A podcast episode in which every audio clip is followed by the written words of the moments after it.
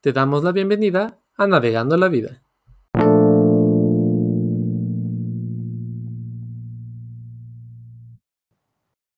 Somos Alba y Pedro, psicólogos de formación. Nuestra intención es acompañarte en el viaje de autoconocimiento. Detonaremos preguntas que te puedan ayudar a considerar cómo tus acciones cotidianas impactan en tu calidad de vida. Como lo prometimos en nuestro episodio anterior, hoy hablaremos sobre cómo manejar la ansiedad.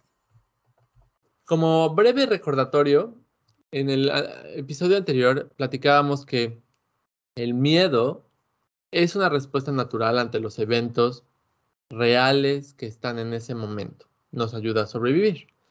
Pero una vez cuando nuestra preocupación se vuelve muy constante y la intensidad se vuelve muy elevada y que no hay un elemento físico real que nos puede poner en peligro, podemos estar entonces hablando de un episodio de ansiedad o de estar sintiendo ansiedad. Ansiedad viene del, del griego asfixiar, entonces es normal que una de las respuestas fisiológicas tenga que ver con sentirnos cortos de aire, sentir palpitación, pero sobre todo los pensamientos que están involucrados, ¿no? Pensar que estamos constantemente en un peligro y esto hace que nuestro cuerpo también presente tensión muscular y esa tensión muscular le sigue enviando la señal a nuestro cerebro que tenemos que estar en guardia para responder, ya sea correr, pelear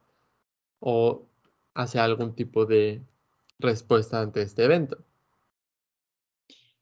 Sí, así es. Y para manejar esta cuestión de la angustia, de la ansiedad, tendríamos que entender que un episodio de ansiedad llega sin previo aviso y sin tener un detonante aparente.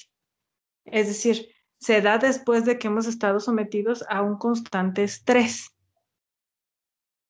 Para que nosotros podamos manejar un episodio de estos hay diferentes técnicas, pero lo principal es, como decía Pedro, darnos cuenta de los pensamientos que nos han llevado a sentirnos en alerta. Eh, normalmente cuando se da un episodio de ansiedad, tenemos una respuesta fisiológica que nos asusta mucho, que son las palpitaciones o que sentimos que el ritmo cardíaco se acelera. Y en ese momento tememos por nuestra vida. Entonces, eh, hay que entender que estas palpitaciones, si bien no son sanas, es decir, hay que tener un tratamiento para que no sean continuas, tampoco se ha, eh, sabido de nadie que, que muera por un episodio de ansiedad. Al saber esto, nosotros podemos tener la tranquilidad de que si bien estamos teniendo un episodio en el que el corazón está trabajando de más, no llega a ser tan exacerbado que pueda poner en peligro nuestra vida. Ese pensamiento, el recurrir a ese pensamiento justo cuando estamos teniendo estas palpitaciones, nos ayuda a bajar dos niveles un poquito la ansiedad que estamos sintiendo en ese momento. ¿Por qué? Porque viene precisamente de sentirnos en peligro. Si nosotros sabemos que no estamos en peligro inminente de muerte en ese momento, podemos manejar mejor los demás síntomas, ¿no? Y lo que dice Alba es eh, una, de las herramientas que podemos utilizar con mayor facilidad. El decir, bueno, estoy experimentando esto en mi cuerpo, y me está mandando el mensaje de que estoy en peligro. Entonces se, vuelve un ciclo vicioso. Nuestra primera recomendación es no solamente decirle cuerpo tranquilo, sino ayudarle a relajarse. Por eso queremos decir, bueno, muchas veces se escucha que la respiración es uno de los elementos que ayudan al proceso de eh, mantener estos episodios ah, tranquilos. Pero es importante que sepamos, la razón detrás de ello. Y la, y eh, la razón es que son conductas incompatibles. Es decir, si yo empiezo a intencionalmente relajar mi cuerpo, es una conducta incompatible con correr o con, o con eh, pelear, ¿no? Todo eso que, que, implica tensar mi cuerpo. Y entonces le puedo empezar a sugerir a mi cerebro la idea de estamos a salvo. En ocasiones puede ayudar que lo verbalices tal cual, que digas estoy a salvo. Ahora, ¿cómo lo hacemos? Bueno, una de las formas de hacerlo es, eh, por ejemplo, eh, no, no, estamos hablando de buscar un momento de relajación como prender la tele, no, sino intencionalmente cuando estás en una situación que puedas relajarte, empiezas a respirar profundo y tratar de llevar el aliento hacia tu eh, abdomen bajo. O, o, imagina que estás llenando con tu aire tu estómago. Esa es otra forma de hacerlo. Y lentamente decir, estoy aquí, estoy a salvo. Si sientes que todavía necesitas un poco más de ayuda, puedes utilizar tus manos para guiar esa respiración. Muy lentamente llevar la respiración hacia abajo y decir estoy aquí, estoy a salvo. Otra forma que no hay tal cual una, un cuerpo de evidencia científica que lo respalde, pero sí hay eh, ciertas, eh, ciertas formas en las que se, ha comprobado que, que funciona es eh, de forma muy sutil golpear con tus dedos índice y medio. Primero la parte de frente de tu, la, parte de tu ceja, eh, superior. de tu ceja, abajo de tu nariz, unos 3, 4 golpecitos, y puedes ir contando.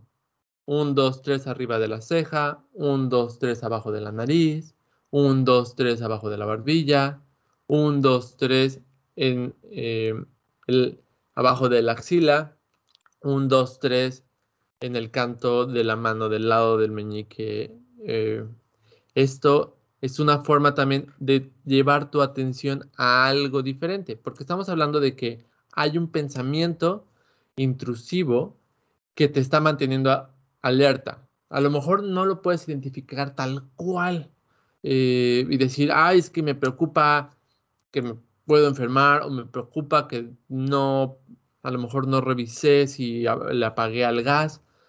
Pero esos pensamientos están intruyendo en tu día a día, te están distrayendo y te están llevando a ese estado de preocupación excesiva al que vamos a llamar ansiedad. Entonces, combinar estas dos técnicas, por un lado, le informas a tu cuerpo, estoy aquí, estoy a salvo, y al contar y llevar la dirección cejas, abajo de la nariz, barbilla, abajo de la axila, el, canto de la mano, llevas tus pensamientos a una actividad que puedes controlar. Sí, y también hay, hay otra cuestión. Por ejemplo, si nosotros tenemos un episodio de ansiedad y vamos en el transporte público o estamos caminando normalmente en la calle después de un día de trabajo, y llegan estos episodios, eh, precisamente el estar en un espacio desconocido, fuera de nuestro hogar o fuera de nuestro trabajo, donde tenemos personas que nos pueden auxiliar, también lo que nos ayuda es enfocarnos en el lugar en, en donde estamos en ese momento y pensar en qué hay alrededor. Por ejemplo, a mí me están empezando las palpitaciones, siento sudoraciones y lo primero que se me viene a la mente, me voy a desmayar, ¿ok? Entonces, en el momento que nosotros tenemos ese pensamiento de me voy a desmayar, hay que ver el suelo, pareciera eh, un poco loco, pero si nosotros empezamos a revisar las características del lugar en el que estamos, lo que estamos haciendo es tomar conciencia de lo que está pasando. Y entonces decir, ok, estoy en la calle, bien, ¿qué puedo hacer? Si me siento mal, ¿a dónde puedo ir? ¿Qué puedo hacer? el pensar en soluciones nos ayuda a bajar el nivel de ansiedad, porque la ansiedad es generada precisamente porque no, no sabemos qué hacer, porque pensamos que estamos en un momento total, de total vulnerabilidad. Ahora, también es importante, muchas veces las personas que sufren de ansiedad lo que hacen es verbalizar que tienen una crisis, pero a lo mejor están en casa y está el esposo o la esposa y dicen, ay, ya vas a empezar otra vez ni tienes nada. Y entonces en lugar de sentirse acompañadas o ayudadas, lo que sienten es que sí les está pasando algo y que nadie les entiende y que nadie les va a auxiliar. O sea, se sienten completamente abandonadas. Y eso no ayuda más que a, exacerbar el sentimiento de indefensión en ese momento, ¿no? Entonces es importante que cuando una persona ya sienta estos episodios de ansiedad, cuando sienta que está saliendo de sus manos el poder manejarlo, que verbalice no solo con las personas que viven o con las que convive, sino que también eh, se acerque a, recibir ayuda y que esa ayuda se haga extensiva a la gente que está rodeando a una persona que vive con ansiedad. Eh, muchas veces eh, los amigos, ¿no? O la gente dice, es que ¿cómo le ayudo? Pues si no tiene nada, ¿no? O pues es que yo ya le chequé la presión y ¿qué crees? No tiene palpitaciones. Sea, ella dice que tiene palpitaciones, pero no tiene palpitaciones. O sea, le estoy checando ahorita y no tiene palpitaciones, está mintiendo. Y no, lo que pasa es que la persona siente esas palpitaciones. porque Lo que pasa con la angustia es que el ritmo normal del corazón no lo sentimos en todo el día hasta que le prestamos atención. Si tú le prestas atención a tu corazón en, en la noche, vas a sentir que tu corazón está latiendo de más, pero porque no le has prestado atención en todo el día. Entonces pueden pasar las dos cosas. Una persona con un episodio de ansiedad puede tener las palpitaciones reales, medibles, con un baumanómetro o puede tener la sensación de palpitaciones, aunque no las tenga físicamente. ¿Sí? Porque está poniendo mayor atención al flujo sanguíneo que tiene normalmente, ¿no? Y cuando esta angustia empieza a crecer, a crecer, a crecer, entonces sí se está provocando las palpitaciones. Pero en el momento que eh, esta persona se la puede medir, ella va a ver que no, no las tiene. Y entonces, eh, la manera en la que nosotros podemos ayudar a una persona que está pasando o está atravesando por momentos de un estrés excesivo y de episodios de crisis de ansiedad, lo que la gente que está a su alrededor puede hacer es acompañar y preguntar en qué te ayudo. Simple y sencillamente con esa pregunta, sin em, sin demeritar lo que la persona está diciendo o sin tacharla de mentirosa, de exagerada o de que juzgar lo que le está pasando, aquí estoy en que te ayudo. Y entonces a lo mejor ayudas a esa persona o a respirar o a pensar, mira, yo estoy aquí, si necesitas algo podemos salir, si sientes que necesitas ver un doctor, vamos a ir a ver al doctor, aunque no se vaya al doctor, ¿sí? El chiste es acompañar a la persona y si esa persona empieza a sentirse apoyada, esa persona sabe que hay caminos para, para estar bien, esa ansiedad va a empezar a disminuir en ese episodio. Y pasado el episodio, sí recurrir a la ayuda de, de una persona especialista en la salud mental para que pueda acompañar en este proceso para saber qué es lo que está pasando. Normalmente estos episodios se dan cuando nosotros hemos rebasado nuestro límite de estrés, ¿no?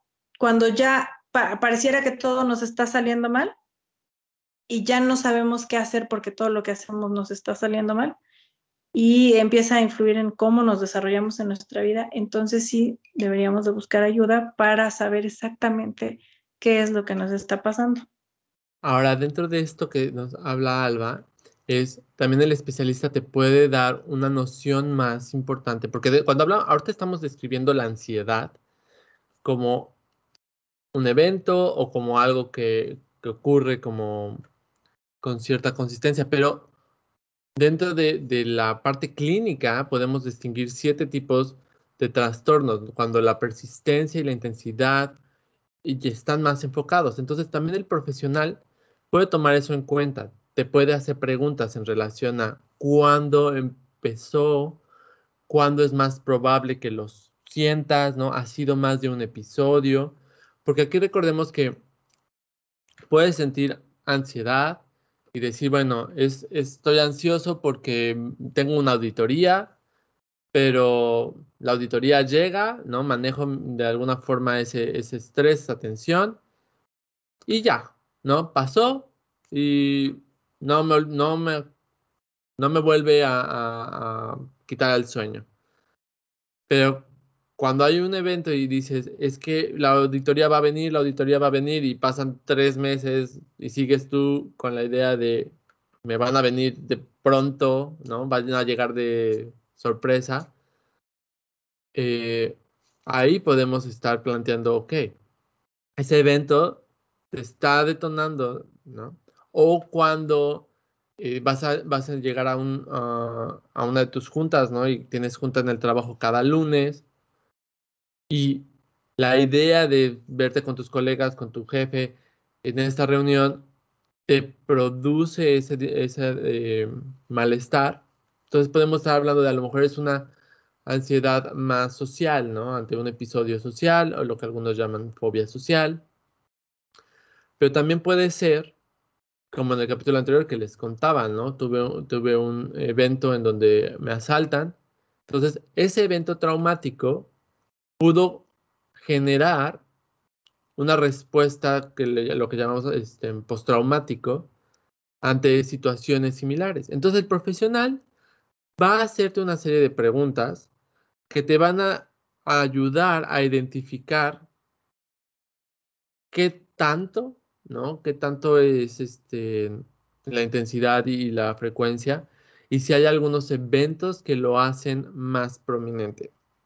Ahora también, lo que mencionaba Alba de tener un entorno social que apoye, el, profesional de la salud también te va a poder sugerir eh, cómo informarle a, las personas que te rodean, cómo comunicarte con ellas, porque claro, durante el episodio es difícil poder eh, expresarlo o es difícil poder pedir ayuda.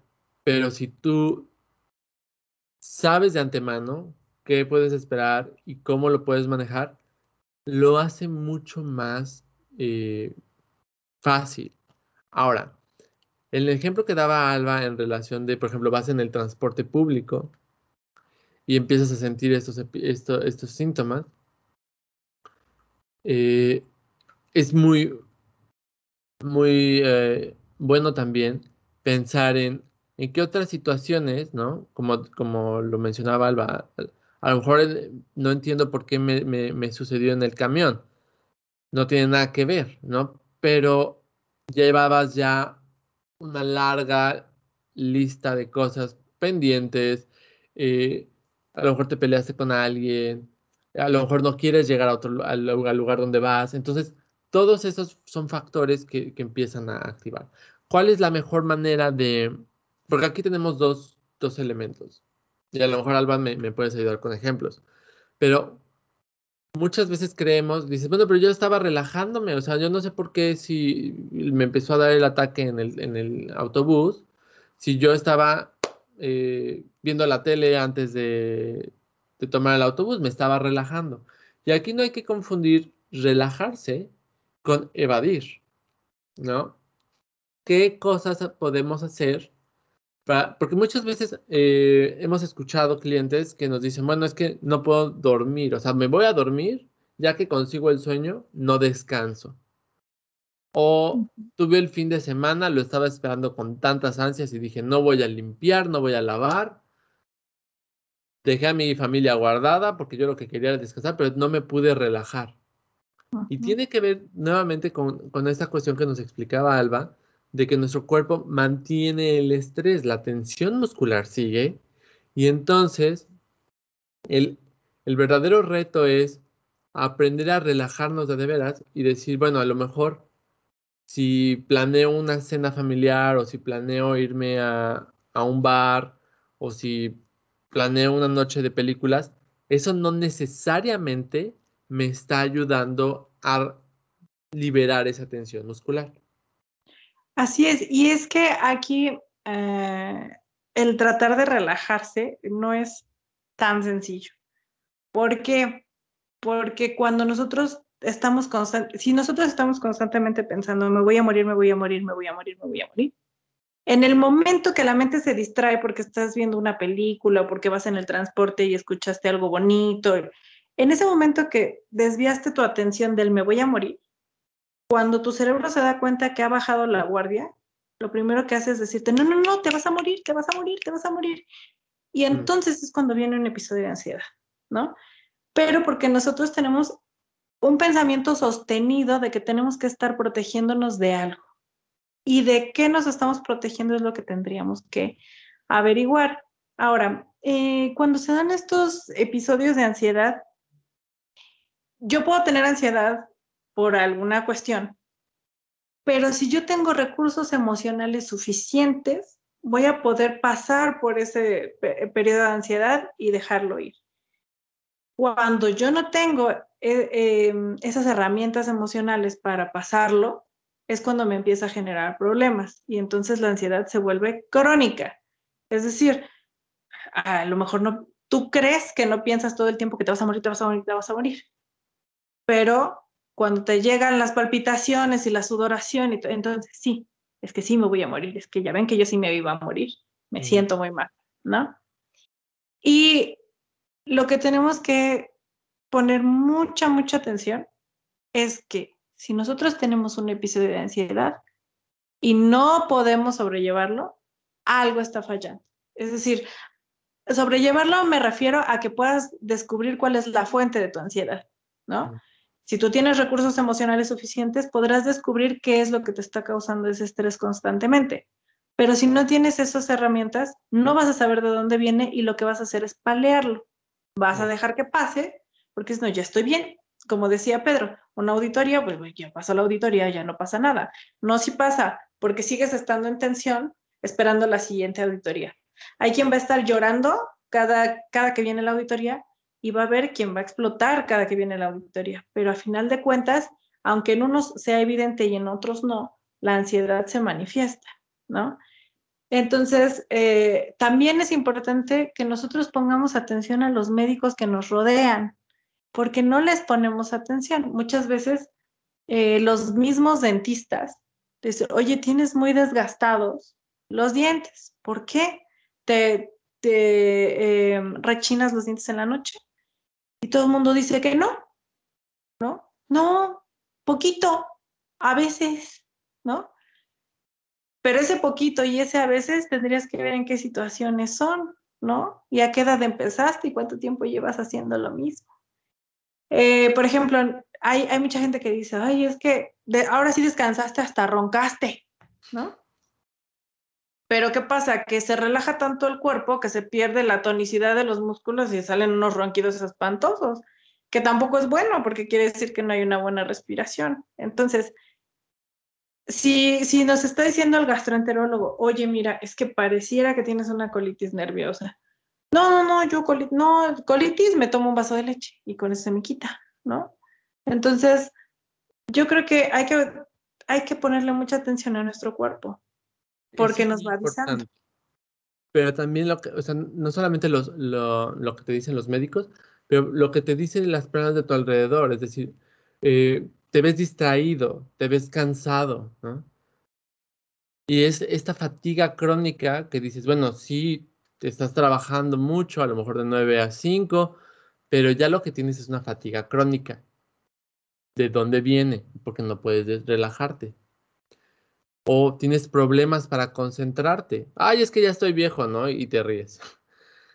Pero no, eh, ¿por qué tienes ese problema para concentrarte? Porque tus pensamientos están preocupados en me voy a morir o hay un peligro constante. Entonces, son otros, em, porque hemos estado poniendo el ejemplo de las palpitaciones por ser uno de los más contundentes y de los que detonan más este ciclo vicioso de mi cuerpo siente algo, entonces es real, me voy a morir. Pero los otros, otras más sutiles pueden ser estos, ¿cierto? Así es. Y por ejemplo, es muy común decir, es que estoy estresado, por eso no puedo dormir, ¿no? Es que tengo muchas cosas en que pensar y estás tres horas en el celular porque no puedes dormir, ¿no? Entonces, nosotros mismos, como cuando te duele una muela, que dices, pues sí, sí me duele, pero mejor mastico del otro lado, ¿no? Pues ahí tengo el dolorcito, pues sí, ahí tengo el dolorcito, pero mejor este, mastico de este lado, o mejor hago esto, o me pongo un clavo de olor para que, para que ya no me duela la muela, ¿no? Entonces, este, lo principal de, de, de darse cuenta qué es lo que está detonando estos episodios de ansiedad, es hallar la raíz para evitar que pase en el futuro. Y si nosotros estamos teniendo estos episodios de ansiedad, lo que tendríamos que hacer es buscar una manera de encontrar apoyo tanto en las personas que nos rodean como de un profesional que nos acompañe en el camino. En nuestro blog, vamos a, en, la descripción de este episodio vamos a poner el link que nos llevará a nuestra página de internet, donde vamos a estar poco a poco introduciendo más información sobre estos temas por ejemplo, vamos a incluir eh, más descripción acerca de los tipos de, ansiedad y lo que podrías preguntarle al profesional antes de llegar. Es importante que recuerden que hablamos nosotros desde un episodio aislado hasta situaciones eh, más crónicas. Pero también debes de tener en cuenta que puede ser que en ocasiones requieras inclusive que el profesional te refiera con alguien que te pueda medicar de primera instancia. ¿Por qué? Porque, como hemos estado platicando, influye tanto la respuesta de tu cuerpo con los procesos neuronales que hay en tu cerebro y eso se puede regular de forma natural con alimentación y ejercicio, pero a veces es necesario llegar a ese punto, a, que, haya un elemento externo. Queremos también comentar que los, eh, ya cuando hablamos de trastornos de ansiedad, en ocasiones hay una comorbilidad con otros síntomas o con otros estados emocionales, como por ejemplo la depresión. Así es. Y eh, ahondando un poquito en este punto, sí queremos hacer énfasis en que, uno, los psicólogos no medican. Quien medica es un eh, profesional de la salud, un psiquiatra, ¿sí? A veces el médico internista también puede recetar algún tipo de medicación. Es una, normalmente es una medicación que no causa adicción. Los que más o menos saben de que me van a enchochar, me van a empastillar, no. O sea, el diazepam y todas estas de eh, fármacos que son controlados, etcétera, son para condiciones ya un poco más avanzadas, para, para condiciones que ya están catalogadas y diagnosticadas como un trastorno. Sin embargo, las personas que cursan por episodios pequeños de ansiedad, se les da una medicación que es mucho más leve, que no pasa su aplicación de seis meses, es decir, no vas a estar medicado toda tu vida. Normalmente son seis meses que cursa la acción de este medicamento y, que, lo único que hace la terapia. Exacto, y acompaña la terapia. Y lo que hace el medicamento es relajarte. Como tú tienes una incapacidad a relajarte por la creación de estos pensamientos, lo que hace el medicamento es relajarse por ti.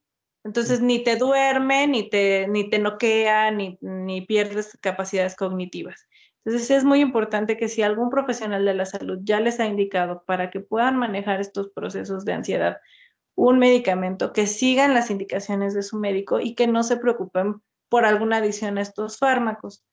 Y, em, y bueno, hablando de esta cuestión del estrés de, la ansiedad, muchas veces nosotros todos estos episodios podemos desencadenarlo también en lo que es la depresión. ¿Qué pasa? Que nosotros estamos constantemente, recibimos eh, impulsos negativos de todos lados. O sea, nos va mal en el trabajo, en la pareja, con los hijos. Pareciera que cada movimiento que hacemos está castigado por alguna razón, ¿no? Porque todo está mal, para todo está mal. ¿Y qué es lo que pasa? Que nosotros nos inhibimos completamente. O sea, vamos al trabajo como robots, regresamos, comemos y pareciera que no podemos ni hablar. Entonces, eh, ahí entramos en algo que eh, se llama también indefensión aprendida. Es, es, un término psicológico que después ahondaremos, que pasa precisamente cuando todo ya estoy haciendo yo todo mal. Entonces, dejo de hacer inhibo cualquier conducta y entonces ya no puedo hacer nada. Y eso también se puede llamar depresión y lo vamos a ver desde, desde diferentes puntos de vista en los siguientes episodios. Sí, porque aquí queremos hacer como este em, último cambio en términos de, bueno, este, hemos estado platicando de que la ansiedad nos mantiene tensos y listos para activarnos en el momento en que tenemos que resolver una, situación que pensamos, que va a venir a hacernos daño. Pero como, como explicaba Alba, llega el punto en que son tantas, tanta esta información que para algunas personas es como de, pues, si me muevo para aquí, me muevo para allá, de todas maneras estoy en peligro, mejor no hago nada.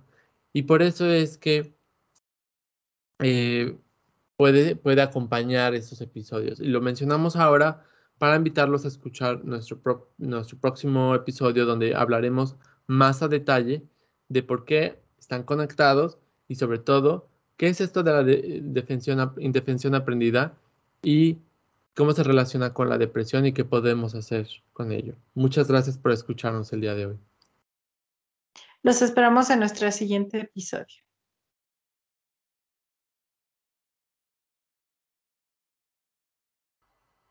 Recuerda que aunque este podcast parezca terapéutico, no es sustitución del trabajo personal con un profesional de la salud mental.